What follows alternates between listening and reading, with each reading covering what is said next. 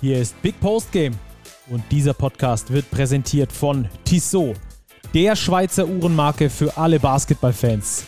Als Partner der FIBA und offizieller NBA-Zeitnehmer ist Basketball für Tissot mehr als nur Sport vom Tip-Off bis zur Crunch-Time, sondern Lifestyle. Die sportliche Kollektion mit eigenen NBA-Uhren spiegelt das perfekt wider. Schaut mal rein unter www.tissotwatches.com. Und jetzt geht's los. Campeones, Campeones. Es ist wirklich wahr. Die Telekom Baskets Bonn gewinnen die Basketball Champions League und damit erstmal ein sportliches Willkommen zu Big Post Game. Was ein Spiel, Robert. Du hast es auch gesehen, oder? Ja, Stacki, äh, was wäre eine Frage? Natürlich habe ich dieses Spiel gesehen. Ähm, ja, hoch verdient unterm Strich, oder? Also. Ja Mega. Eine, eine reife Leistung. Also Jerusalem immer wieder rangekommen und Bonn immer mit der richtigen Antwort. Ähm, nur einmal zurückgelegen im gesamten Spiel. Das war das 0 zu 2, sonst das Ding wirklich von vorne gespielt.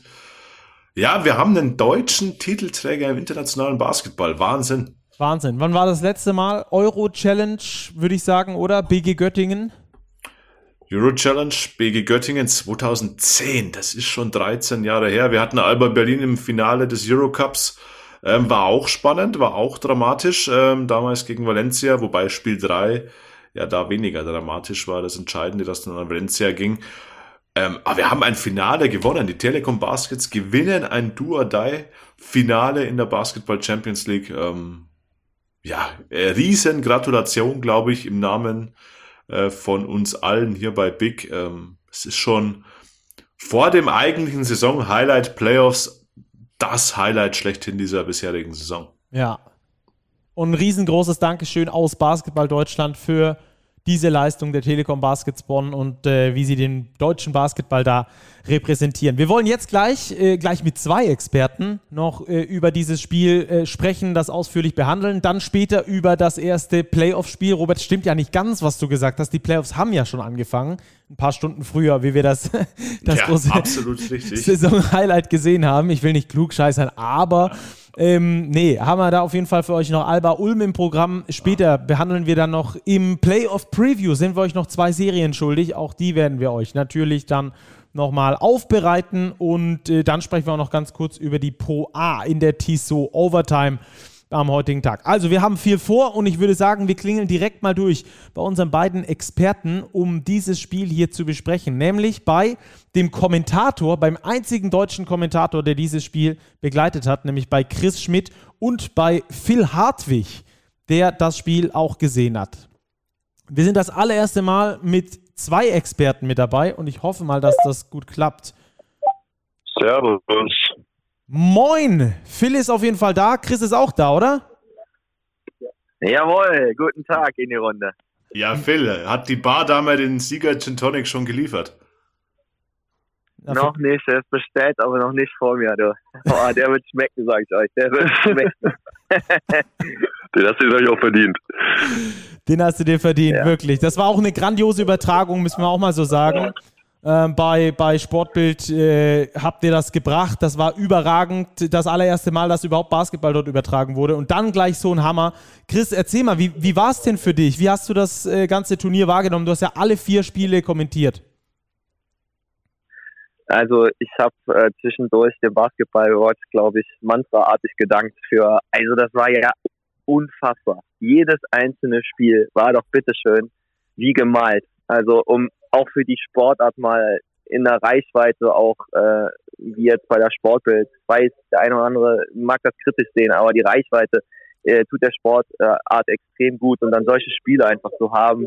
Beide Halbfinalspiele, wenn den letzten Wurf entschieden haben, so eine Dramatik und Wendungen im Spiel.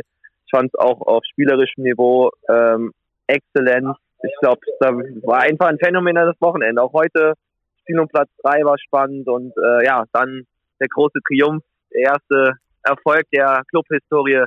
Also schöner hätte mein Wochenende äh, mit dem ersten internationalen Finale, was ich kommentieren darf, ähm, nicht sein können. Ich bin ganz ehrlich, ich bin so ein bisschen auch äh, sentimental, wenn man auch ähm, sich immer vor Augen führt, wo man eigentlich mal herkam als Tri kleiner Trierer. Jetzt steht man im großen Studio bei der Bild und äh, schreit Bonn zum Sieg. Verrückt. wie der Basketball manchmal so spielt. Ne? Äh, Phil, du hast es auch gesehen, denke ich mal. Ähm, ich habe äh, Fingernägel geknabbert, ich habe äh, komische Laute von mir gegeben auf dem Sofa. Ich glaube, ihr kennt das, wenn man Basketball guckt und dann immer mal wieder so rumschreit, so, uh, uh, uh, wie kann er den Ball verlieren?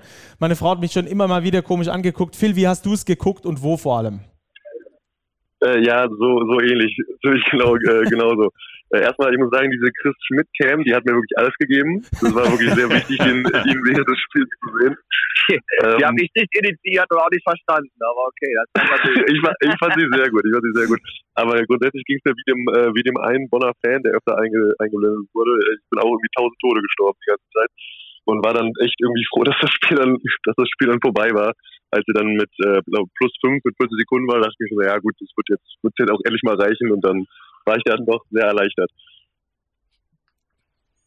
Ich weiß nicht, wie es euch ging, Jungs. Ich fand es auch ultra spannend, aber ich hatte nie das Gefühl, dass Bonn dieses Ding verlieren kann. Auch immer wieder, wenn es knapp wurde, irgendwie hatte ich diese, dieses Gefühl vom Fernseher, ey, das reicht heute, die, die ziehen das Ding und wir müssen, glaube ich, Stacki noch eine kleine Korrektur machen. Wir haben die Frankfurt Skyliners vergessen. 2016 haben die auch einen internationalen uh. Titel gewonnen. Das heißt, das wollen wir nicht unterschlagen. Aber nach sieben Jahren jetzt wieder einen deutschen Titelträger. Hut ab. Auf jeden Fall. Chris, ähm, wie, wie hast du das Finale gesehen? Warum, wenn du drei Gründe nennen müsstest, warum die Telekom Baskets dieses Spiel gewonnen haben, welche drei wären das? Mentalitätsmonster. Sie finden immer Wege, Spiele zu gewinnen und sie haben einfach ein Kollektiv und diese Erfahrung. Also ich, mir ging's da, mir ging's da ähnlich. Also ich war vielleicht ein bisschen nervös. Ich glaube, das hat man hier und da auch äh, mitbekommen. Kann ich dann auch im Kommentar nicht immer verstecken. Aber ähm, man hat einfach mit dieser Mannschaft auch in der Bundesliga-Saison schon so viele Spiele erlebt, wo sie dann immer auch mal nicht gut gespielt haben und immer Antworten gefunden haben. Und sie haben halt auch so viele taktische Waffen und mit Thomas Isalo einen phänomenalen Trainer, ähm, dass sie ja dann immer Antworten finden. Deswegen ging es mir da ähnlich und äh, das ist der Schlüssel zu großen Mannschaften, zu großen Erfolgen, dass man eben in täglicher harter Arbeit und ich glaube, das ist äh, in diesem Fall wirklich keine Phrase, sondern ähm, Fakt bei Bonn, diesen Grundstein legt, dass die, die sind einfach nicht brechbar als Kollektiv. Auch wenn TJ Shorts da äh, natürlich der Mann ist, der MVP, der überragende Spieler, aber er, er fühlt sich trotzdem und zeigt sich auch komplett als, als Einheit, als Teil dieser gesamten Einheit. Und ich glaube, das ist die größte die größte Bonner Stärke und das, was diese Mannschaft auch so sympathisch macht, dass, glaube ich, jeder Basketballfan, nicht nur Deutschland, sondern Europas, einfach ihnen diesen Titel auch gönnt. Phil, du als Kölner kannst du auch gönnen? ja, auf jeden Fall. Auf jeden Fall. Also die, die Bonner sind gute Vertreter für den, für den Basketball im Rheinland, der aktuell jetzt nicht äh, in der besten Verfassung ist. Ist der Leverkusen ist ja auch gerade abgestiegen. Ähm, nee, die sind ein gutes Aushängeschild für, fürs, fürs Rheinland und deswegen bin ich dann doch sehr froh, äh, dass sie den Titel gewonnen haben. Ich muss aber auch noch mal ein bisschen, was, was Christa gesagt hat, im Kollektiv. Also ich kann das immer noch nicht, ich glaube, ich habe noch die Boxscore von mir. Sechs Turnover hatte Bonn. Ja. Das kann ja nicht sein. Ja, doch, ja, ich, weiß wirklich nicht mehr das letzte Mal, dass ich sowas gesehen habe. Ich glaube, der eine war sogar nur ein Offensivfall von Delaney. Also irgendwie fünf äh, Live-Turnover bei, bei, einem, bei einem Game, wo sie dann echt schon sehr viel Pressure hatten von, von Jerusalem, viel Deny gespielt wurde. Das war echt, ist schon wirklich, das ist die harte Arbeit, die Chris auch schon gerade meinte. Ja, ja, mega. Chris, Absolut, ähm, und das Ganze hat ja auch den Unterschied ausgemacht, wenn wir mal einen Blick werfen auf die Zahlen bei Jerusalem, eben mit 14 Ballverlusten, ähm, unterm Strich acht Würfe mehr für die Bonner aus dem Feld, äh, bei identischer Trefferquote aus dem Feld. Äh, beide Teams werfen 41 Prozent das sind so diese Nuancen, die den Unterschied gemacht haben. Und da finde, da hat Bonn schon im ersten Viertel die Weichen gestellt, als Jerusalem wirklich noch viele Fehler gemacht hat. Da haben sie sich ihren Vorsprung erspielt und den haben sie nie mehr abgegeben. Also das, glaube ich, war wirklich schon zu Beginn des Spiels, auch in die Bonner schwer reingekommen sind, äh, die entscheidende oder vorentscheidende Phase. Ja. Äh, Chris, wenn wir, wenn wir ähm, auf dieses Taktikgeplänkel nochmal wegen den Coaches schauen. Wir haben zwei herausragend gute Coaches da an der Seitenlinie gehabt mit Thomas Isalo und mit, mit Alexander Zikic. Äh, man hat es immer wieder gesehen, wenn Zikic big gespielt hat, dann hat auch Isalo wieder reagiert. Äh, wenn er klein gespielt hat, hat er auch klein mit viel Firepower äh, reagiert. Wie viel Anteil ähm, würdest du diesem Sieg auch dem, dem Coach, also dem Ingame-Coaching geben von ihm? Großen Anteil. Also ich meine, äh, das war auch hochspannend zu beobachten und äh, zu erleben. Du musst ja auch erstmal das auch auf diesem Level als jüngster Trainer in der Geschichte äh, der jemals in einem Basketball Champions League Finale gecoacht hat, in dieser Abgezeugtheit auch erstmal performen und umsetzen.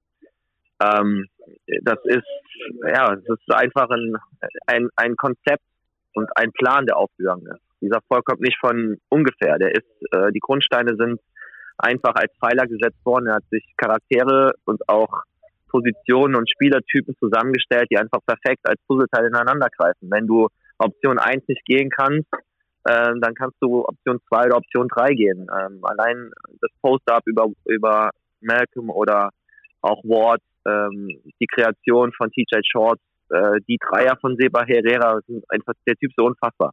Also sag mal ehrlich, also in dem Alter äh, nicht gut getroffen im Spiel, aber er nimmt sie weiter und er trifft sie und äh, sind einfach, es ist einfach ein, ein Mannschaftserfolg, ich wiederhole mich da und, und dieser Erfolg ist nur Thomas Isalo zu verdanken. Das war auch, hat man auch gemerkt bei TJ Shorts im Moment des großen Erfolgs, wo er auch die, die beste Leistung gezeigt hat, dank der seinem Trainer. Also das, glaube ich, ist Auszeichnung genug und Anerkennung, dem dieser Erfolg äh, hauptsächlich gebührt und äh, ja, ganz, ganz starker Coach. Respekt. Ja. Können wir, glaube ich, so unterschreiben. TJ Shorts dann auch noch mit 29 Punkten in so einem High-Pressure-Game. Das ist schon, das ist schon allerhand. Chris, wir wollen dich nicht weiter von deinem Gin Tonic abhalten. Dein Sieger Gin Tonic, den hast du dir sowas von verdient. Hat äh, unglaublich viel Spaß gemacht, dir zuzuhören.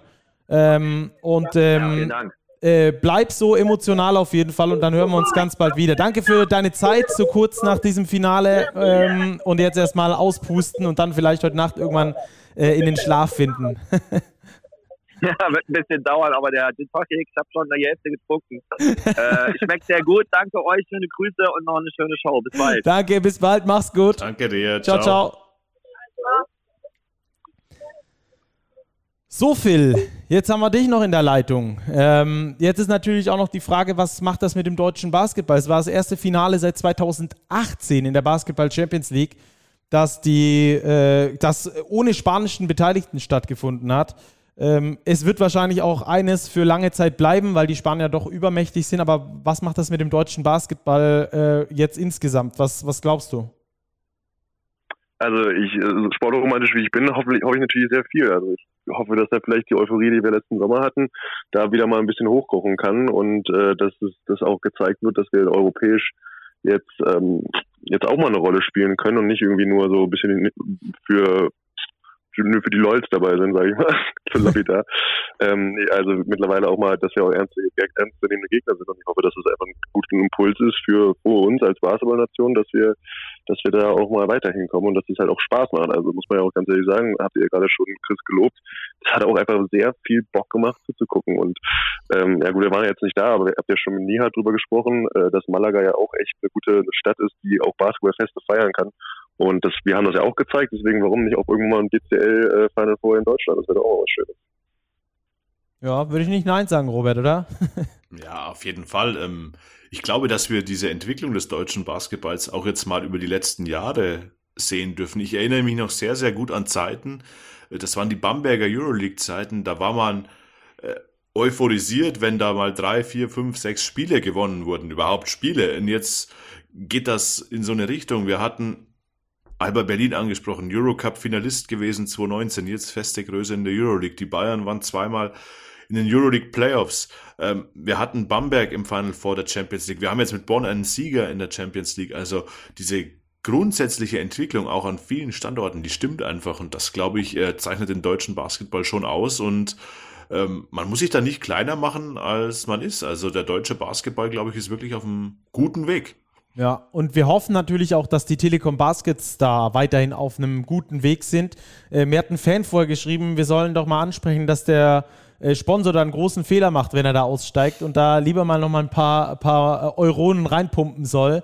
Also das hier die Message an die Telekom, da ruhig drin zu bleiben bei den Telekom Baskets und zwar in größerem Ausmaße, als sie es bisher tun. Die wollen sich da ja zurückziehen und äh, die Zukunft der Telekom Baskets Bonn ähm, ist nicht in, in Fragezeichen, das stimmt gar nicht, aber, aber nicht, nicht ganz so ähm, kunterbunt, wie sie aktuell im jetzigen Moment scheint. Und äh, da hoffen wir natürlich, dass sich da möglichst viele Geldgeber finden, dass dieses tolle Projekt dort auch äh, in dem qualitativen Rahmen weiter bewegen kann.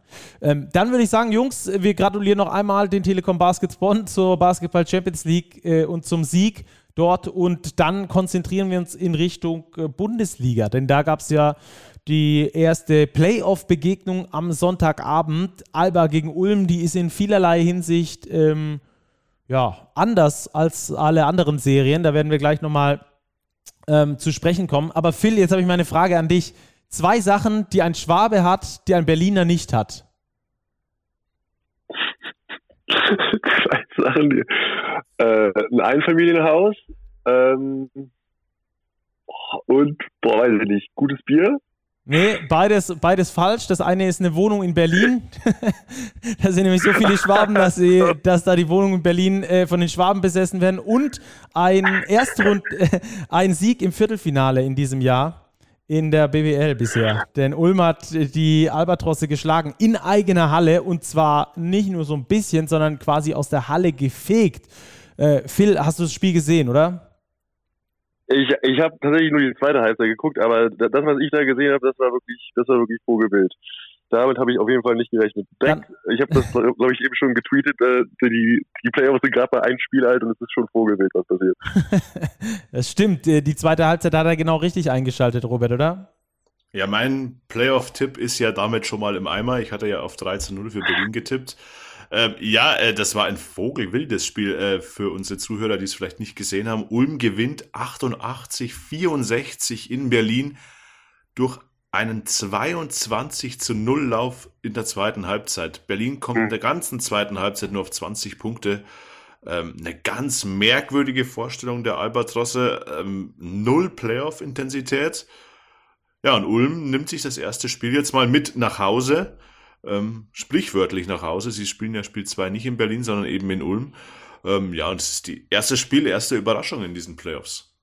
Ja, äh, woran hattet ihr Legen? Fragt man immer so gerne. Ähm, Phil, was hast du gesehen in der zweiten Halbzeit? 22 zu 0 Lauf. Äh, Robert hat es schon gesagt, in der zweiten Halbzeit 20 zu 46 zugunsten von Ratio Farm Ulm. Was, was lief da so komplett schief bei den Albatrossen? Ja, also es ist, glaube ich, ein Trend, der über vielleicht so das letzte Drittel, letzte Viertel der Saison äh, der BBL schon angefangen hat, dass es dann irgendwie doch sehr, sehr verspielt immer war bei den Albatrossen, immer sehr viel ja, sehr, sehr lapidar mit dem, mit der, mit der Pille umgegangen wurde. Äh, und das zeigt sich heute auch wieder, wieder 19 Turnover. Das ist auch schon wieder richtig viel. Ulm hat nur 12. Ähm, ja, also das, das wirkt noch so gar nicht irgendwie, wie man will, ich will ja jetzt natürlich niemals sagen, ja, das wird nicht ernst, ernst genug genommen, ne? aber irgendwie, es ist noch so ein bisschen der, der normale Bundesliga-Flow, so, ja, hier, das Spiel gewinnen wir und wenn wir es nicht gewinnen, eh egal, wir sind eh die Top 3 oder Top 2 sogar und das, so wirkt das ein bisschen. Ich war irgendwie, es hat irgendwie gefehlt, dass der Schalter, was ja eigentlich bei so guten Teams gar kein Problem ist, dass man den Schalter mal eben umlegen kann, so aus dem normalen BBL Cruising Mode dann auf einmal in so eine in so eine ähm, Playoff-Situation zu kommen. Das war anscheinend, äh, waren sie ein bisschen überrascht von. Und was natürlich auch für Ulm spricht, ist auch wieder Tins. Stacke, wir haben da schon drüber gesprochen. Äh, schlecht gestartet, aber über die Saison natürlich immer, immer besser geworden. Und jetzt sind die gerade am Pieken. Und wenn du halt so eine Mannschaft hast, also zwei gegen, gegen, äh, gegensätzliche Trends hast. Die eine Mannschaft ist sehr, sehr gut in Form, spielt richtig guten Basketball und die andere ist so ein bisschen, ja, Euroleague ist vorbei, BWL-Saison ist vorbei und dann fangen wir mal so langsam an. Das kann natürlich dann schon mal in die Hose gehen. Mhm. Ähm, äh, ich habe das auch mehrfach, ich glaube, bei Twitter gelesen, bei Lukas Feldhaus, der das auch geschrieben hat. Ähm, Robert, die Point Guards bei Alba sind das Problem und äh, mit dieser, mit dieser Ansicht, das Spiel nochmal Revue passieren zu lassen, finde ich, liegt das sehr, sehr richtig, weil die Point Guards alle nicht in wirklich guter Verfassung sind. Entweder überspielt, hat man, finde ich, nach wie vor das, äh, das, das Gefühl, beispielsweise bei Maodolo, oder ähm, Jalen Smith, der nicht sein Spiel abrufen kann, der sich auch nicht so viele Würfe nimmt, wie es, wie es ansonsten äh, getan hat. Äh, irgendwie ist das gerade das komplette Spiel in Disbalance und das geht irgendwie so von den Point Guards aus, aus meiner Sicht auch. Also kann ich, kann ich absolut bestätigen, diese Meinung. Wie siehst du das? Wo kommt das aus deiner Sicht her? Ich würde es nicht nur an den Point Guards festmachen. Irgendwie kommt mir das Team so vor, auch schon in den letzten BBL-Spielen. Phil hat gesagt, sehr fehleranfällig. Also wieder diese 19 Ballverluste kommen nicht von ungefähr. Also in den letzten Saisonspielen hatte Alba auch eine Turnover-Quote von fast 20 Prozent, dass jeder fünfte Angriff in einem Ballverlust geendet ist. Und das konnten sie jetzt nicht so recht ablegen, weil irgendwie das Kollektiv irgendwie nicht so richtig in Form scheint. Dazu kommt, dass Israel Gonzalez gut, ähm, die zweite Halbzeit war eindeutig, wieder eine sehr, sehr große Rotation gespielt hat. Also alle zwölf Spieler eingesetzt, nur insgesamt zwei Spieler über 20 Minuten. Ähm, vielleicht wäre es da auch vielleicht sinnvoller, die Rotation ein bisschen zu verkleinern, sich auf einen Kern festzulegen, der dann wieder jetzt ein bisschen Fahrt aufnimmt. Aber wir dürfen auch nicht vergessen, dass die Ulmer vor allem auch defensiv einen exzellenten Job gemacht haben. Also das, glaube ich, ähm, war eigentlich der Hauptschlüssel zum Sieg. Die Ulmer werden wir ein bisschen zu oft über der Offensive definiert, die wirklich gut ist. Aber sie haben vor allem defensiv im Laufe dieser Saison massiv zugelegt und das sieht man jetzt eben in diesen Playoffs. Ja, über die Bu Ulmer wollte ich gleich auch noch sprechen, die wollen wir auch noch auseinandernehmen. Ähm, aber, aber Phil, äh, ich finde den Ansatz von Robert extrem interessant mit dieser breiten Rotation, weil ich mich das auch schon gefragt habe. Über die komplette Saison haben sie wirklich die Minuten super breit verteilt. Es hat ja kaum mal ein Profi über 20, 22 Minuten in der BBL überhaupt gespielt. Dafür haben immer alle zwölf gespielt. Wahrscheinlich hat auch kaum einer unter zehn Minuten gespielt. Also es wurde einfach ganz breit verteilt und so ist man nach Hause gecruised. Ähm, ist das eine Möglichkeit, diese Formation zuzuspitzen, die äh, Minuten höher zu verteilen, die Belastung damit auf weniger Schultern zu, zu verteilen und damit den Spielern dann vielleicht ja auch die, Verantw die, die Verantwortung zuzuschreiben, die sie einfach haben, beispielsweise einem Maodolo oder ähm, beispielsweise vor allem einem Luke Sigma, der auch hier nur knapp unter 20 Minuten gespielt hat und sowieso schon in dieser Saison nicht so gut funktioniert wie in den vergangenen Spielzeiten. Normalerweise würde ich da auf jeden Fall zustimmen, bei jedem normalen Team. Aber Alba ist ja, das ist ja eigentlich nie so. Ne? Es wäre, wäre sehr untypisch von, von Alba, wenn die jetzt anfangen würden, äh, mit sieben Mann zu spielen, wo dann irgendwie zwei oder drei über, über 30 oder 35 Minuten gehen. Das wäre, ne, das wäre dann schon sehr alber untypisch. Deswegen kann ich mir das wirklich eigentlich gar nicht vorstellen. Und ich, ich kann aber auch jetzt nicht wirklich, ich weiß natürlich, ich verstehe euren Ansatz, absolut.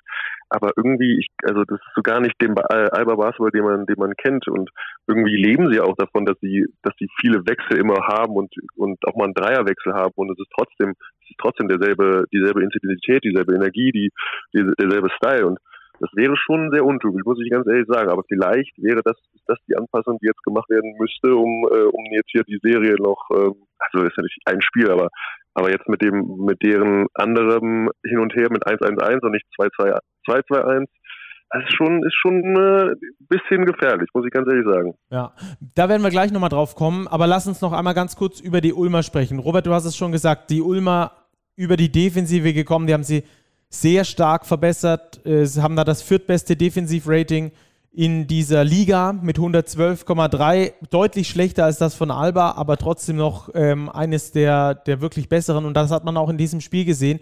Wenn sie defensiv ähm, sich die Bälle schnappen, vor allem halt auch, ähm, ich sag mal so, dieses, diese Leichtigkeit im Alba-Spiel nicht zulassen, und dann auch schaffen, äh, Fastbreaks daraus zu generieren, was ihnen dieses Mal gelungen ist, dann können sie es schaffen, Alba zu schlagen. Ich weiß noch, wir hatten Patrick Femerling hier letzte Woche im Podcast am vergangenen Freitag.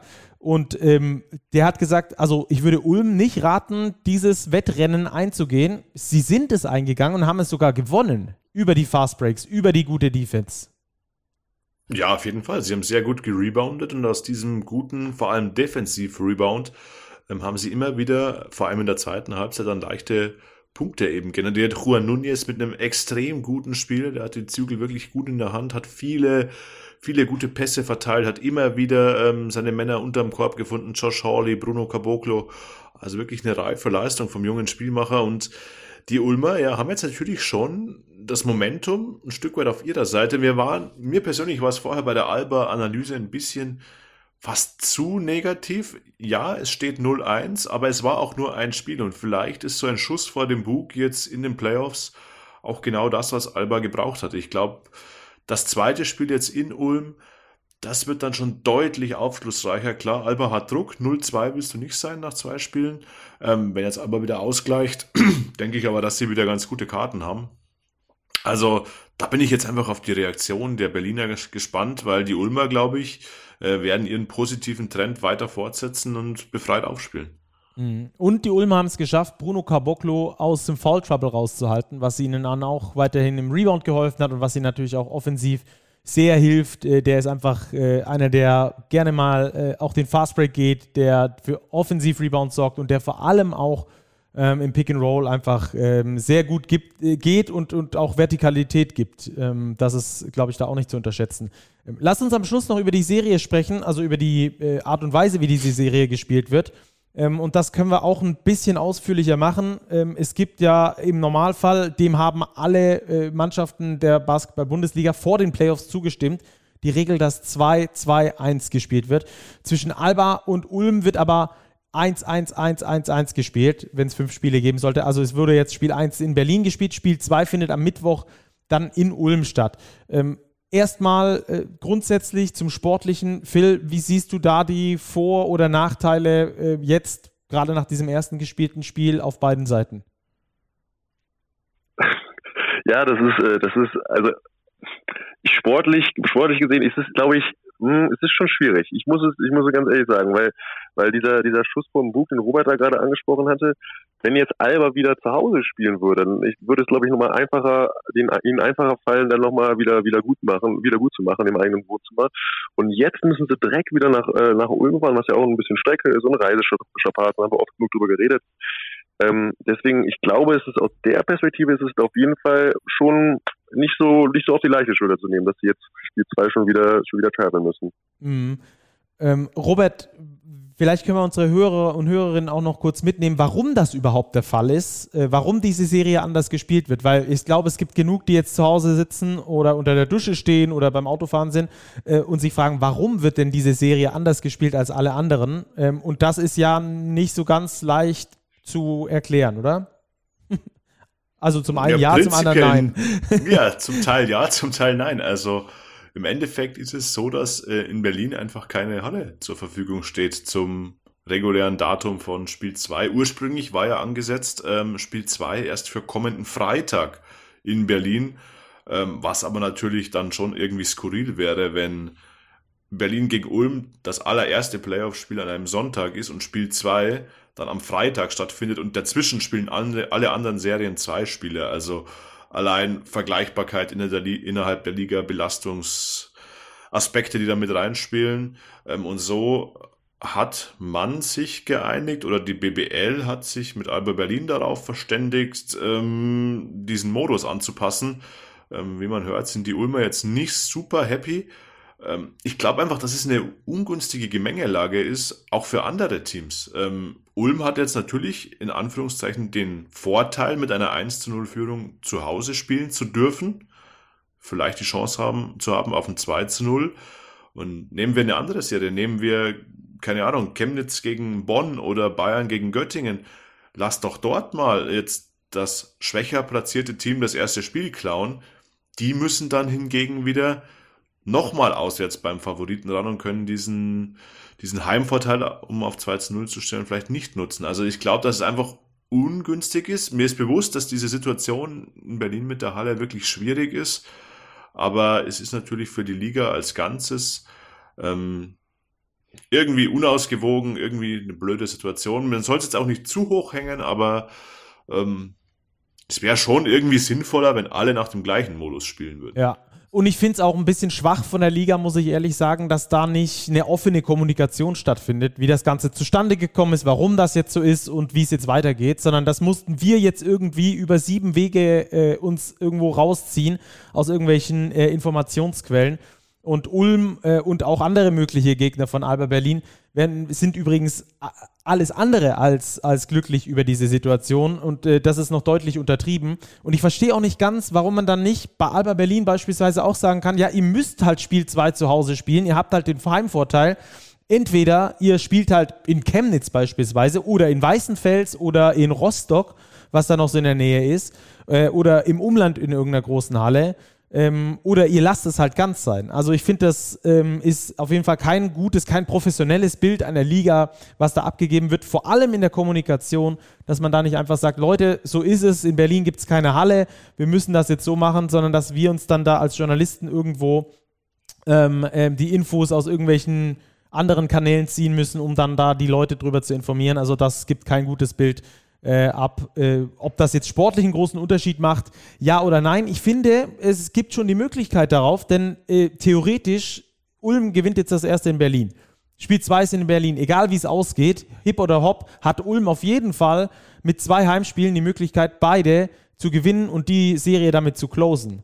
Wenn es jetzt ähm, aber 1-0 steht, sie spielen jetzt in Ulm, dann wäre das nächste Spiel, egal wie rum es ausgeht, erstmal in Berlin. Äh, und dann ist natürlich die Frage, ähm, wie das Spiel in Ulm ausgeht. Aber eines steht fest nach dieser Serie, äh, nach diesem Serienstart, es wird Spiel 4 geben. Also, nee, steht noch gar nicht fest, aber es wird auf jeden Fall ähm, Spiel 3 geben und wenn Alba noch eins gewinnt, dann wird es Spiel 4 geben und das wird dann wieder in Ulm stattfinden.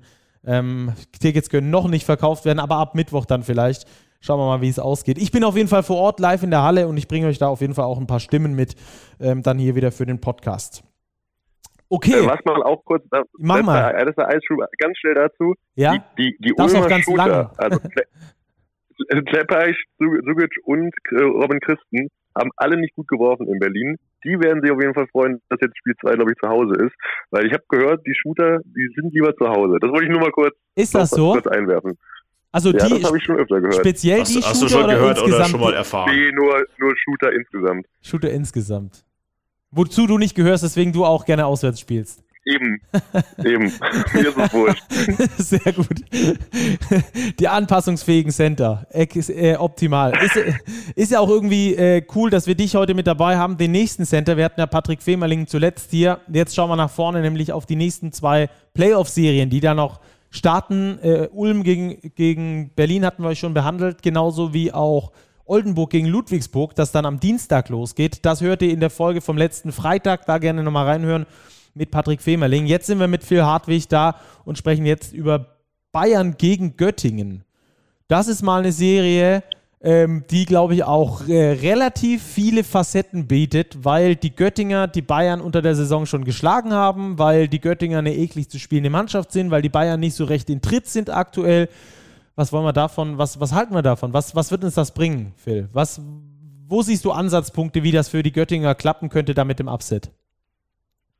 Also erstmal muss ich jetzt den, müssen wir den, den FC Bayern Basketball Insider Robert fragen, wer denn jetzt genau bei Bayern spielt, wer verletzt ist, wer vielleicht erst später in der Serie dazukommt, weil ich habe ich hab das irgendwie nicht richtig rausbekommen, was jetzt gerade bei denen, die, die Lage Ist da auch schwierig. Robert, möchtest du das mal kurz übernehmen? Ja, genau, Robert, hau mal das raus. Das wäre vielleicht gut.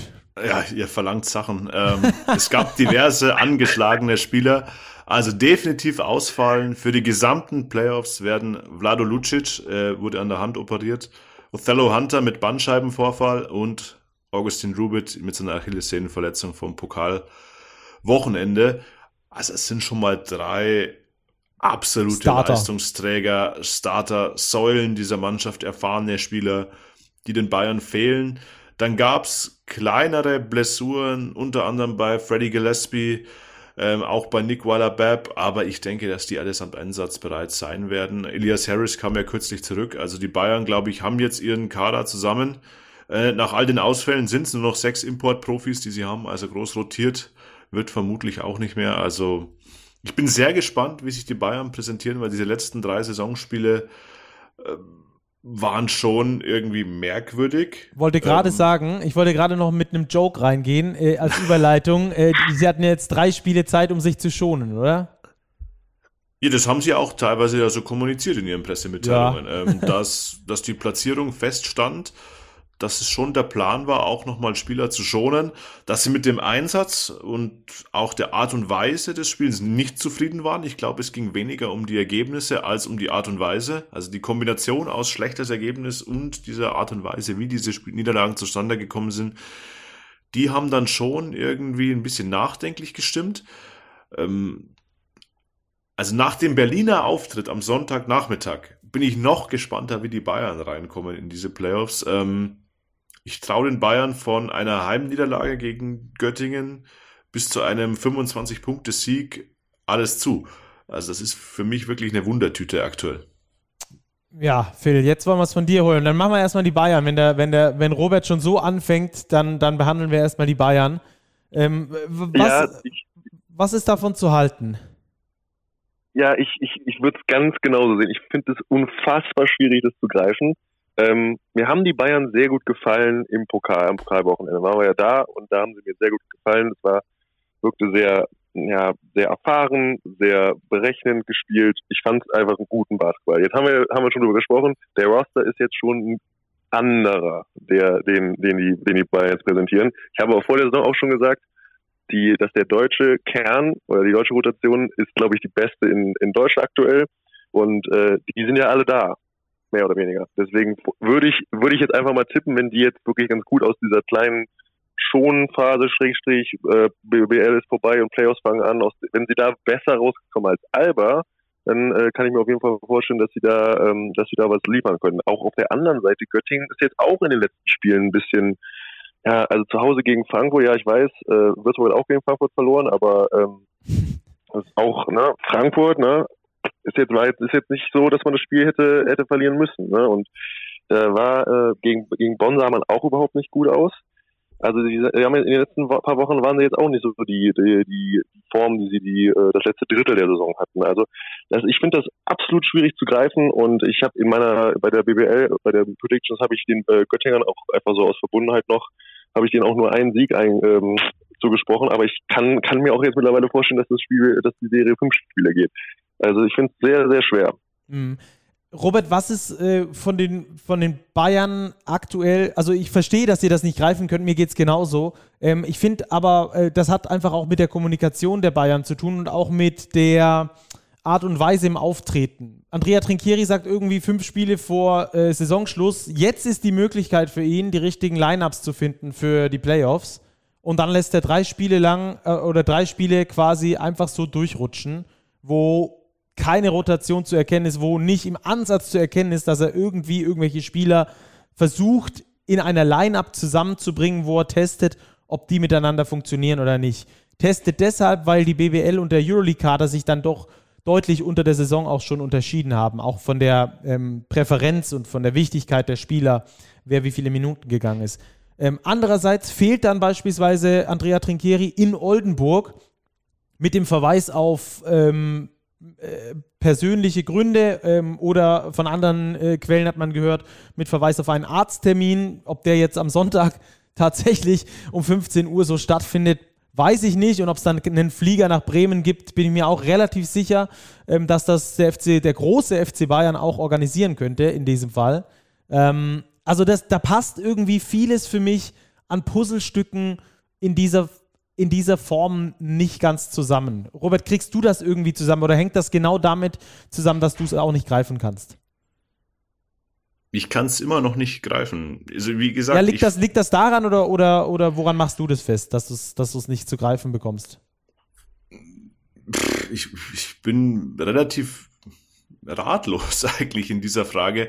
Ähm, ich weiß nicht, wie die Bayern jetzt im Training gearbeitet haben. Ähm, so viel Trainingseinheiten wie in den letzten Wochen werden sie die gesamte Saison nicht gehabt haben, auf so einen Zeitraum von zwei, drei Wochen gerechnet. Also ich glaube, dass da im Training schon nochmal hart gearbeitet wurde, ähm, dass alle Spieler auch Qualität haben, ähm, um sofort ähm, zu funktionieren und auch als Kollektiv zu funktionieren. ich finde, dieses Pokalwochenende ist ein ganz guter, ganz guter Gradmesser gewesen. Da haben die Bayern ja auch zuvor unter der Woche dieses Spiel gegen Hamburg gehabt, das ja wirklich schlecht war. Also wirklich schlecht. Auch von der Einstellung, vom Einsatz her. Ähm, und dann gehen die da nach Oldenburg und liefern zwei komplett reife Leistungen ab, spielen einen ganz abgezockten, ruhigen Basketball und gewinnen den Pokal. Und jetzt haben wir eine ähnliche Situation am Ende der regulären Saison. Drei Spiele wirklich nicht sonderlich gut vielleicht kommt jetzt auch wieder diese Reaktion. Klar, ein Lucic oder ein Hunter, die in Oldenburg noch dabei waren, sind jetzt nicht dabei.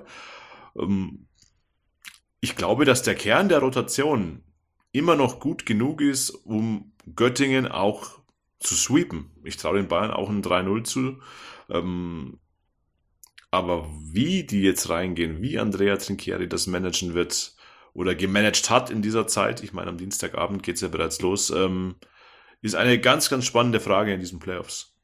die werden wir auf jeden Fall auch beobachten. Ähm, lass uns da noch kurz über die, über die Göttinger sprechen. Äh, Phil, du hast dort gespielt. Ähm, du kannst ungefähr nachempfinden, was es dort für den Standort bedeutet, überhaupt in den Playoffs mit dabei zu sein. Kannst du uns mal so ein bisschen mitnehmen? Ja, also ich glaube, wenn, wenn wir die, uns den Ausgang der letzten Saison äh, angucken, wo wir, wo wir am, am letzten Spieltag aus den Playoffs noch geflogen sind, ist es, glaube ich, nochmal noch mal sweeter für die, für die Göttinger, also für die ganze Organisation natürlich und die, und die Spieler, dass es jetzt geschafft haben und auch sehr deutlich. Also ich glaube, man hat wirklich lange Zeit noch, war noch realistisch, dass man sogar einen, ähm, von den äh, Heimvorteil redet bei den, bei den Playoffs. Also vierter Platz war ja noch lange, lange drin ich muss auch sagen, ich glaube, am Ende sind sie ein bisschen sauer mit sich selber, dass es jetzt dann doch der FC Bayern ähm, wird. Ne? No disrespect gegen Ludwigsburg oder Oldenburg, aber ich glaube, dass es den Göttingern, glaube ich, lieber wäre, gegen die beiden zu spielen, als gegen FCB, FCBB, Entschuldigung. Ähm, Aber ansonsten, ansonsten ist es, glaube ich, echt, äh, ich bin auch froh, dass sie wieder in der Lokhalle sind, so wie ich das äh, in der in der Sparkassenarena, so wie ich das mhm. verstanden habe. Also wieder wieder alles beim Alten. Genau. Und ähm, ich weiß, dass die, dass die Göttinger da auf jeden Fall, wenn bei, bei dem mindestens einen äh, Heimspiel, das wir haben werden, eine, eine richtig gute Feier machen werden und erstmal richtig schön einen Basketballfest zelebrieren werden. Ich glaube auch, dass die beiden Spiele, die die beiden gegeneinander schon gespielt haben in dieser Saison in der Liga, ähm, das nochmal so verdeutlichen, dass da, glaube ich, auch alles passieren kann. Bayern gewinnt das erste Spiel mit 30 zu Hause ähm, und das zweite Spiel, das geht dann an die Göttinger mit 8 in deren Heimhalle. Ähm, ich habe gerade nochmal kurz ähm, in die Advanced Stats geguckt und habe festgestellt, dass die Bayern und Göttingen bei den, beim Offensivrating exakt gleich unterwegs sind. Also die Bayern bei 116,3 und Göttingen bei 116,2. Das ist wirklich sehr exakt äh, beieinander. Nur in der Defensive, und da könnte sich, glaube ich, auch diese Serie entscheiden, da sind die Bayern deutlich besser. Sie bekommen 10 Punkte weniger auf 100 Angriffe gerechnet. Robert, ich glaube, auch über die Defensive muss es der FC Bayern lösen. Ja, das ist, glaube ich, auch nichts Neues, dass es die Bayern ähm, in der entscheidenden Phase über die Defensive lösen wollen und auch lösen können. Sie haben das Potenzial dazu. Ähm, wenn wir bei den Göttingern bleiben, im letzten Spiel gegen Frankfurt ist Rashawn Hammonds ausgefallen, ihr Center. Und ich glaube, wenn der nicht hundertprozentig fit ist, gilt auch für alle anderen Göttinger. Harald Frey, glaube ich, auch im dritten Viertel raus gewesen wegen Rückenproblemen gegen Frankfurt. Also wenn Göttingen nicht alle Mann an Bord hat und alle Mann in wirklich Top-Verfassung hat, dann wird es extrem schwer, weil die Bayern trotz des Ausfalls von, von Hunter und Rubit mit Gillespie und Cheatham einfach zwei unfassbar physische Big Men haben, die sehr athletisch sind, sehr stark am, am eigenen Ring verteidigen können. Und da wird Göttingen, glaube ich, schon einen Hammonds unbedingt brauchen, um da überhaupt äh, Paroli bieten zu können ich glaube, dass, dass die Bayern vor allem in der Defensive auf den großen Positionen die entscheidenden Vorteile haben könnten. Mhm. Wäre für die Göttinger zu hoffen, dass sie ähm, ihre Firepower auspacken in Persona von äh, Mark Smith, in Persona von Horald Frey, ähm, der auch das Spiel organisiert, der sehr viel kreiert, ähm, um dann da äh, irgendwie mithalten zu können. Ich glaube nicht dran, dass es für drei Siege gegen die Bayern reicht, egal wie wir es drehen und wenden, aber sie könnten sie doch ärgern und vor allem, sie könnten sich ein zweites Spiel in Göttingen erarbeiten. Ich glaube, wenn, wenn man das schaffen würde, in Spiel 4 zu gehen, das wäre schon mal ein riesengroßer Erfolg für die BG Göttingen. Aber ähm, ich glaube, dass die Göttinger, ja, ich glaube, in vier Spielen wird es der FC Bayern machen. Das, äh, da lege ich mich mal fest. Wie, wie sieht es bei euch aus, wenn man das das tippen müsste, aus eurer Sicht? Robert, fang an, komm. Also ich, also, Robert, Robert, du. Na, ich hatte, ich hatte ja meinen ganz spontanen Tipp und bei dem bleibe ich auch. Ich habe 3 zu 1 für die Bayern getippt. Und Phil, deins ist der goldene Tipp? Meiner ist auch 3-1, da sind wir uns ja einig. Ja, wunderbar. Da gibt es ja gar nichts mehr zu diskutieren. Sehr gut. ähm, dann schauen wir noch weiter. Bonn gegen Chemnitz. Da wollen wir natürlich noch mal ganz kurz auf die Bonner eingehen, wo die ihre Vor- und Nachteile haben. Robert hat schon gesagt, ähm, es gibt einen Gegner, auf den du auf keinen Fall als Top-4-Team treffen möchtest. Und das sind die Chemnitzer in einer guten, aufsteigenden Form.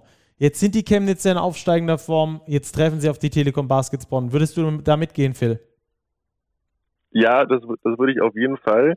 Ich muss die ganze Zeit habe ich da schon drüber nachgedacht.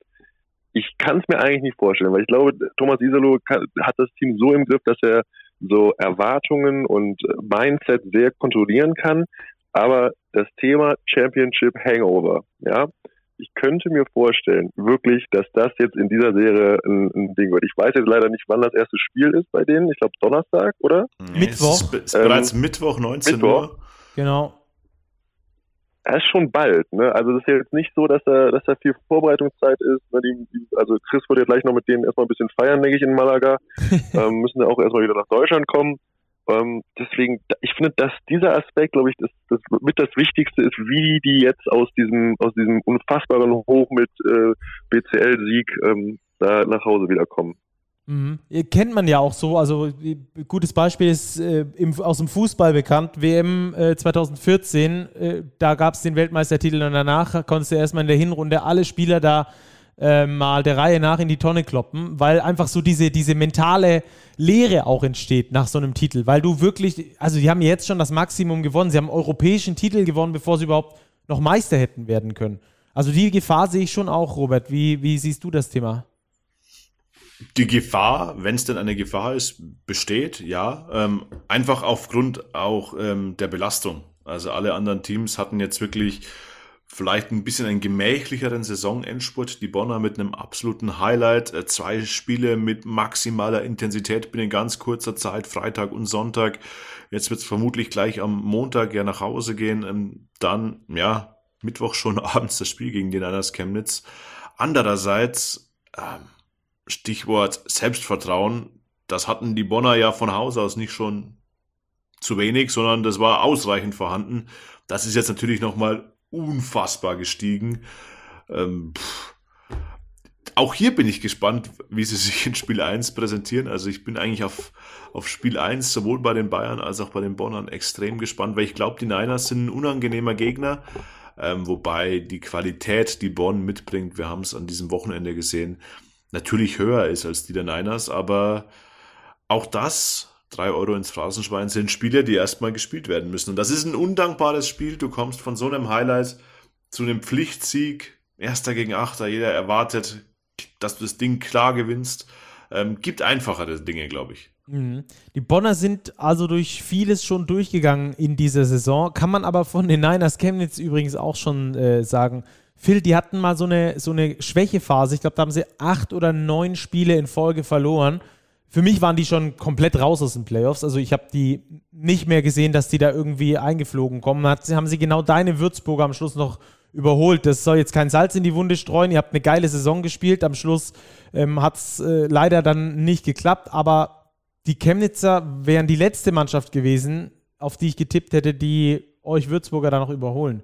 Wie sieht es da bei dir aus? Hast Absolut. du die noch auf dem, auf dem Ab Schirm gehabt? Absolut.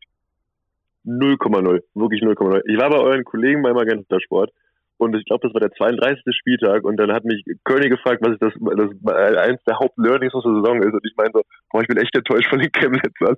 und dann irgendwie über die ganze Konstellation sind die am Ende doch noch in die Playoffs gekommen. Also da muss man auf jeden Fall nochmal sagen, echt Kudos, weil ich glaube, die hatten echt nicht so eine leichte Saison, auch mit diesem schlechten Corona-Start am Anfang, dann die, die Niederlagenserie, die du angesprochen hast. Es geht auf jeden Fall ähm, ja, war auf jeden Fall rausgewässert für die, für die Jungs aus Chemnitz. Ähm, deswegen ja, aber ich gönne es denen, weil es ein schöner, also ich finde, die ist ein guter Standort, ich gucke die immer sehr gerne. Also Nelson, Jonas Richter, die Jungs, die sind, äh, machen Spaß zuzugucken. Deswegen freue mich das sehr, aber ja, auch ein undankbarer Gegner für Bonn. Es ist einfach ein Sportromantik pur. Also natürlich, natürlich wird das, wird das jetzt Chemnitz die als Achter noch reinsliden und natürlich treffen die auf Bonn, die aus dem Final vorkommen. Das ist schon echt, das ist schön. Schöne Geschichte schon wieder. ja, das stimmt. Ähm, vor allem bei den Chemnitzern auffällig, dass sie sehr gut als Mannschaft zusammenspielen. Sie haben sogar noch mehr Assisted Baskets als Alba Berlin, nämlich 73,4 Prozent. Das ist der Bestwert der Liga. Ähm, ihrer, ihrer ähm, erzielten Körbe geht ein Assist voraus. Das bedeutet also, dass sie extrem gut als Team zusammenspielen und ich glaube, das ist, das, das ist die große Idee von Chemnitz, die sie über die letzten Jahre unter Pastore schon immer gespielt haben, mit vielen Spielern, die auf sehr ähnlichem Niveau sind, ähm, dabei äh, den Ball gerne teilen, ähm, trotzdem irgendwie ihre Go-To-Guys finden und natürlich athletisch dagegenhalten können. Und ähm, athletisch dagegenhalten, da ist beispielsweise in Kevin Jebo damit gemeint. Da ist auch natürlich Nelson Weidemann äh, da gemeint, ein Point Guard, der so ein Ochse ist. Da, da, da hast du schon auch deine Probleme dagegen.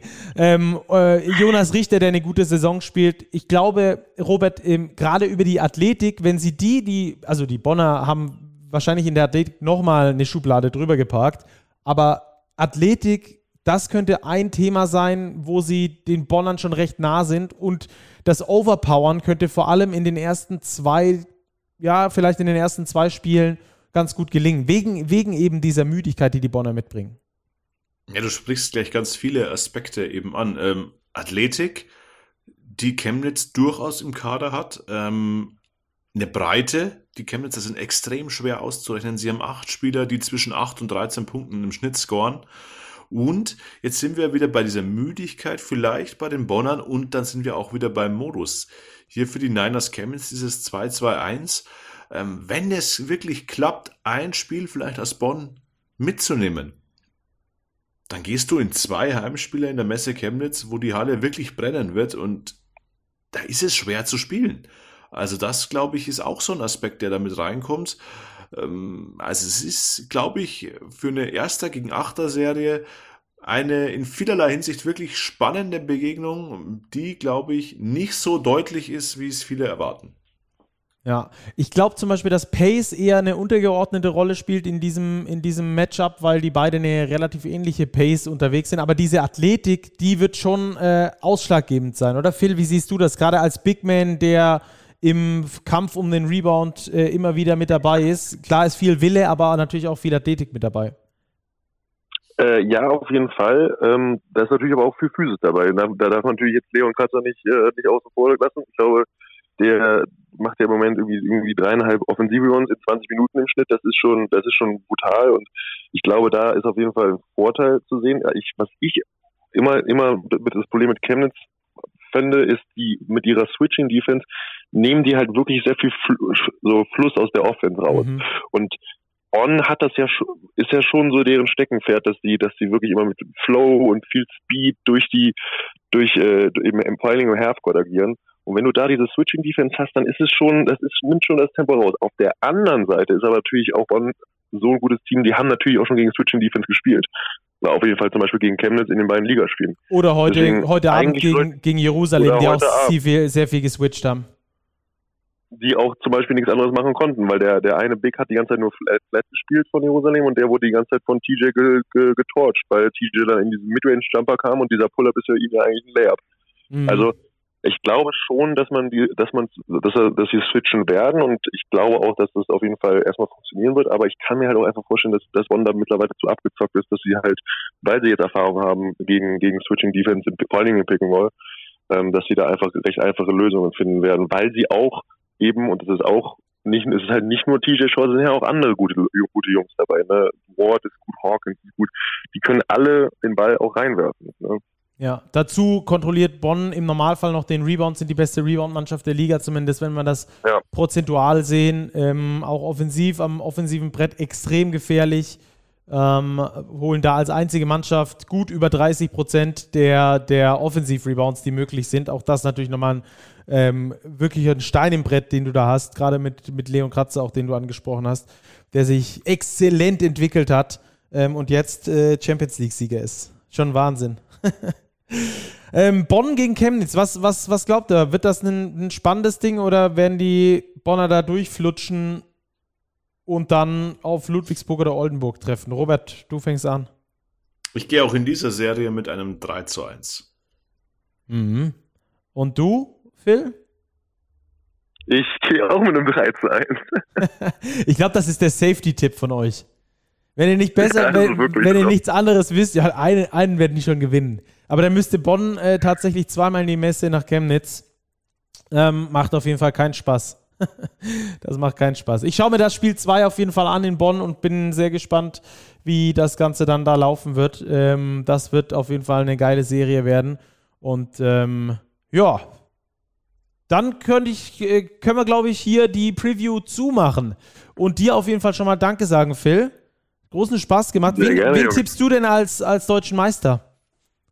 Bonn. Bonn. Bonn 3 zu 2 im, im Finale gegen, gegen Bayern. Oh, das wäre ein Traum. Das wäre ein absoluter Traum. Ich Ja. liebe ja äh, Playoff-Serien, die möglichst lange gehen. Ich habe das heute auch schon nach dem dritten Viertel getwittert. Das sind auch, auch bei solchen Spielen, bei so Entscheidungsspielen. Du willst irgendwie, dass die vorbeigehen. Du willst diese Spannung raus haben. Du willst wissen, dass Bonn das Ding holt. Und auf der anderen Seite denkst du manchmal so, ist das geil, ey. Das könnte den ganzen Tag noch so weitergehen, weil es einen einfach so Ja. packt. Die Ambivalenz Absolut, des Sporterlebnisses. Gut, Phil, herzlichen Dank für deine äh, Zeit. Äh, viel Erfolg in deiner Reha. Äh, ich denke mal, zur nächsten Saison werden wir dich spätestens wieder sehen, oder? genau, das ist der Plan. Perfekt. Läuft gut bisher, aber. Läuft super, läuft super. Und jetzt, äh, wenn wir jetzt vorbei sind, kann ich auch endlich mal schlafen gehen, Jungs. Wunderbar. Dann mach das. Erhol dich gut. Wir hören uns die Tage. Ja, ciao, Jungs. Danke dir. Danke ciao, ciao. dir, gute Nacht. Boah, ja, Robert, äh, wir haben ähm, wir haben schon fast äh, wieder 0 Uhr äh, von Sonntag auf 23 Montag. Uhr 53. Ja, bis wir hier zusinnen, ist es dann äh, halb eins, aber das macht nichts. Äh, das ist, ich wollte nur damit sagen, das ist alles andere als selbstverständlich, dass sich die Jungs da immer wieder die Zeit nehmen und, und Mädels auch so spät, äh, zu so später Stunde dann noch mit uns zu quatschen. Das ist wirklich außergewöhnlich. Ähm, da geht nochmal ein herzliches Dankeschön raus. Auch an Chris, der sich nach vier solchen Spielen dann nochmal die Zeit nimmt. Ich weiß genau, wie das ist, wenn man da aus dem Live-Kommentar rausläuft. Das ist, wie wenn du eine Abiturprüfung geschrieben hast. So leer ist deine Rübe. Ähm, und dann da nochmal ein paar Sätze rauszukriegen bei, ähm, beim auf den Gin Tonic warten, das ist schon cool. Ja, Abiturprüfung mache ich in der kommenden Woche auch noch. Ja, siehst du, Gott sei Dank bin ich damit aber, schon durch. aber am anderen Ufer, am anderen Ende. und vor allem mit äh, vollerem Gehirn danach hoffentlich. Ja, ich habe sie ja schon hinter mir, ich nehme sie nur ab, aber auch Sehr das gut. ist natürlich immer Anspannung pur. Stacki, ein Punkt, den wir vorher bei den Bonnern überhaupt nicht thematisiert hatten, Uh, jetzt ähm, kommt's. das Preisgeld. ja, stimmt. Preisgeld. Es Eine Million knapp, ne? Knappe Million Euro, was wirklich eine richtige Hausnummer ist. Ja, das ist so ein Ähm, Sechstel rund vom Etat, hätte ich gesagt. Ja, und das ist schon ein wichtiger Bonus, auch schon für die kommende Saison, wenn man bedenkt, dass die Telekom ja ihr Engagement zurückfahren will in nicht unerheblichem Maße. Glaube ich, ist das auch finanziell wirklich ein Schub für die Telekom Baskets, ähm, um einen Puffer, um da in der kommenden Saison neu anzugreifen, denn sie werden wieder neue Akteure brauchen. Das ist ja auch immer so ein bisschen das Traurige an diesen Championship-Teams, dass die in den aller, allermeisten Fällen eben nicht so zusammenbleiben. Und wer TJ Shorts hat spielen sehen in diesem Final Four, in dieser gesamten Saison, da müssen wir wahrscheinlich uns zumindest mit dem Gedanken anfreunden, dass der nächstes Jahr nicht mehr in Magenta spielen wird. Ja, weil er wahrscheinlich irgendwo anders das Dreifache verdient. Ja, so ist das. Ähm, die BWL ist halt nach wie vor eine Durchgangsliga. Ähm, auch übrigens für Coaches, äh, obwohl wir jetzt Thomas Isalo wirklich lange begleiten durften in der BWL, bei den Hakro Merlins Kreisheim, äh, auch in der Pro A übrigens für kurze Zeit, vergisst man oft. Ähm, auch mit den Hakro Merlins ähm, und dann jetzt bei den Telekom Baskets sieht es auch so aus, als wäre es möglich, dass er nächste Saison dann nicht mehr in der Bundesliga äh, Trainer ist. Man hört da schon aus verschiedensten Ecken, gerade jetzt um dieses Champions League äh, Final Four, sehr vieles, ähm, wo es für ihn hingehen könnte. Unter anderem wurde da mal Paris genannt. Ähm, obwohl ich da nicht ganz so nicht ganz so mitgehe, weil der Ansatz von Paris ein anderer ist, wie ihn, wie ihn Isalo pflegt, weil die ähm, doch sehr viele Spieler entwickeln wollen, um die dann für die NBA ready zu machen. Und das ist nicht unbedingt das Kerngebiet von Isalo, sondern der macht einfach sehr gute Spieler schon zu exzellenten Spielern, aber die haben meistens schon eine gewisse Reife dann. Hat man ja auch beispielsweise bei TJ Shorts gesehen. Ähm, da, müssen wir, da müssen wir mal gucken, was uns da die nächsten Wochen noch bringen. Hat natürlich auch damit zu tun, dass es, äh, also die Nachricht kam auch von einem israelischen Journalisten jetzt äh, beispielsweise ähm, beim Spiel, wo es gegen eine israelische Mannschaft geht. Also vielleicht da auch noch ein kleiner Hintergrund. Aber insgesamt wird da im Hintergrund schon sehr viel gearbeitet. Das können wir auf jeden Fall sagen. Ähm, haben auch schon mit einigen Bundesliga-Teams und Managern und, und, und äh, Verantwortlichen gesprochen. Und da hört man schon überall, wie hinter den Kulissen schon gearbeitet wird an Verträgen für die kommende Saison, dass dann da die Kader rechtzeitig stehen.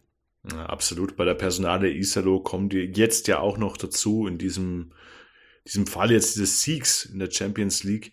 Ähm, kann er das oder könnte er das mit den Telekom Baskets noch toppen?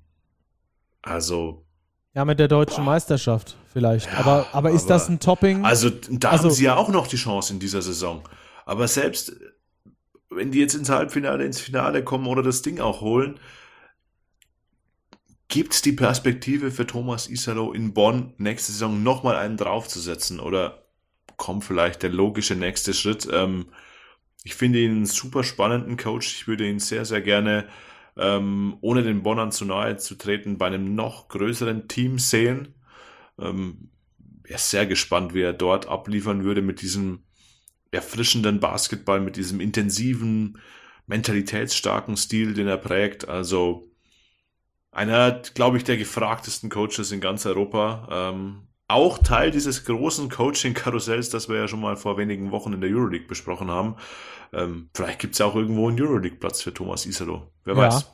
Könnte ich, könnte ich mir durchaus vorstellen. Ähm, vor allem, du sprichst es an, erfrischend, nicht nur von der Spielidee her erfrischend ähm, und, und, und sehr modern auch angelegt, ähm, sondern auch ähm, vom Drumherum. Das hat man jetzt gesehen, gab da eine kleinere Diskussion um die ähm, um, um dieses Final Four herum, die er auch sehr gut wegmoderiert hat aus meiner ähm, Perspektive, ähm, dass das ein Co-Trainer Co von ihm wohl ein Live-Tracking gemacht hat. Fans hatten das gefilmt, wie der auf seinem Laptop quasi den Livestream hat, äh, geguckt hat und während der Timeout des Gegners dann auch weitergeguckt hat, selbstverständlich. Und ob das ein Ausspähen wäre ähm, über, die, über die Medien quasi.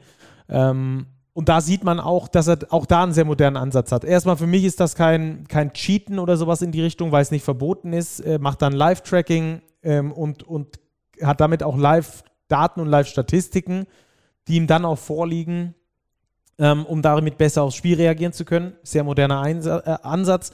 Und ähm, er hat auch gesagt, sein Assistent macht dann nicht die Augen zu, wenn der gegnerische Trainer da in der Timeout ist, ähm, und man sollte das insgesamt mal überdenken in den Medien, ob man da alles zeigen müsste.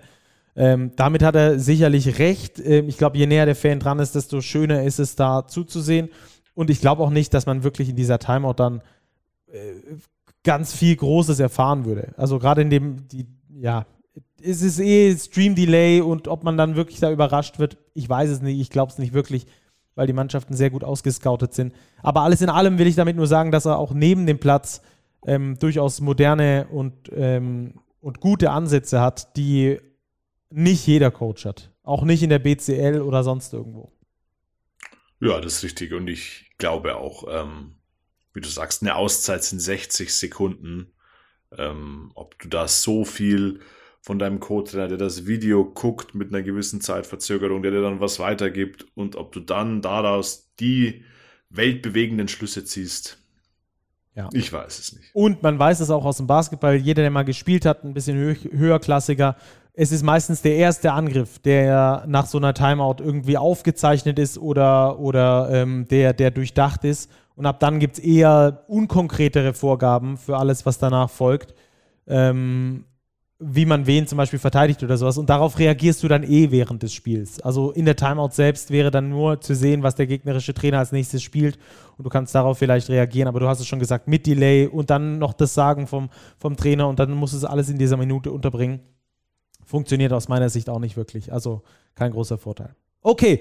Robert, lass uns das jetzt zumachen. Ähm, das war die Playoff-Preview für euch. Das war Alba gegen Ulm und das BCL-Finale. Jetzt haben wir nur noch die Tissot Overtime. Und die ist heute ein bisschen kürzer. Wir wollen nur kurz äh, Bescheid geben, denn es gibt in der Pro A vier Halbfinals, die durchaus interessant sind, Robert.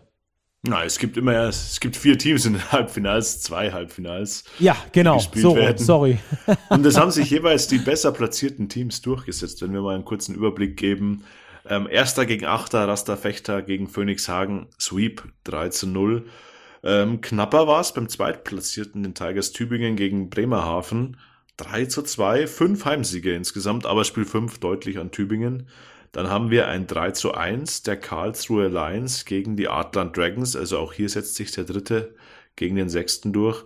Und ebenso ein Sweep bei der Serie 4 gegen 5 Gießen gegen Dresden. Was bedeutet, dass wir jetzt zwei Halbfinals haben? Einerseits Fechter Gießen Andererseits Tübingen gegen Karlsruhe. Stacki, was sagt uns das ähm, in Bezug auf Lizenzierung, potenzielle Wildcard? Und Aufstieg. Und Aufstieg. genau. Äh, Rasterfechter und Gießen, die stehen im Halbfinale auf der einen Seite. Die haben beide eine Lizenz beantragt. Die haben sie auch beide mit, ähm, ich glaube, Rasterfechter sogar ohne Vor Vorgaben und äh, Gießen mit Vorgaben bekommen die sie noch zu erfüllen haben. Die Tigers Tübingen ebenfalls mit Vorgaben. Und bei den Karlsruhe Lions sieht es so aus, die haben nicht die nötige Halle. Und entsprechend äh, wurde denen die Lizenz verwehrt als einziger Pro-A-Ligist. Das heißt also, sollte Karlsruhe gegen Tübingen sich durchsetzen und ins Finale kommen, wäre ein Sport, wär, gäbe es maximal einen sportlichen Aufsteiger. Also das, was wir uns immer gewünscht haben, dass es auf jeden Fall zwei sportliche Aufsteiger gibt, gäbe es in dem Fall, dass Karlsruhe gegen Tübingen sich durchsetzt und ins Finale kommt, nicht. Die Halbfinals sind vorentscheidend. Wer im Halbfinale ins Finale einzieht, der hat auch Aufstiegsrecht. Das Finale wird dann trotzdem ausgespielt, aber die beiden Finalisten sind dann die beiden Mannschaften, die das sportliche Recht haben, aufzusteigen. Also wenn Karlsruhe das Ding gegen Tübingen zieht, es ist 2 äh, gegen 3, also nicht ganz unwahrscheinlich, dann wäre, es möglich, dass es nochmal eine Wildcard gibt. Und wie wir, wie wir gelernt haben, hat die BBL ja ihre äh, Auflagen geändert, dass also auch in Zukunft zweimal in Folge die Wildcard gezogen werden kann. Wäre also im Rückschluss dann, dass die Fraport Skyliners möglicherweise eine Wildcard ziehen könnten. Aber das ist alles mit ganz viel Wenn und Aber. Aktuell heißt es Fechter gegen Gießen und Tübingen gegen Karlsruhe. So ist es. Um das Ganze rund zu machen aus der Pro A. Wir haben ja auch kommende Saison einen BBL-Pokal, wo Zweitligisten teilnehmen dürfen. Das sind die vier Halbfinalisten plus Dresden und Adland. Also diese sechs Zweitligisten oder vielleicht zukünftigen Erstligisten ähm, sind nächste Saison im BBL-Pokal vertreten. Mm, das wird auch nochmal spannend. Da freuen wir uns jetzt schon drauf, aber jetzt erstmal Playoffs. Ihr habt es gehört, Dienstag, Mittwoch gehen die anderen Serien los. Die Mittwoch ist dann auch schon Spiel 2 zwischen Alba und Ulm. Und, und, und. Es geht rund und äh, wir freuen uns drauf. Macht's gut und äh, wir hören uns ganz bald wieder. Schaut ganz viel Basketball, bleibt sportlich und ciao, ciao.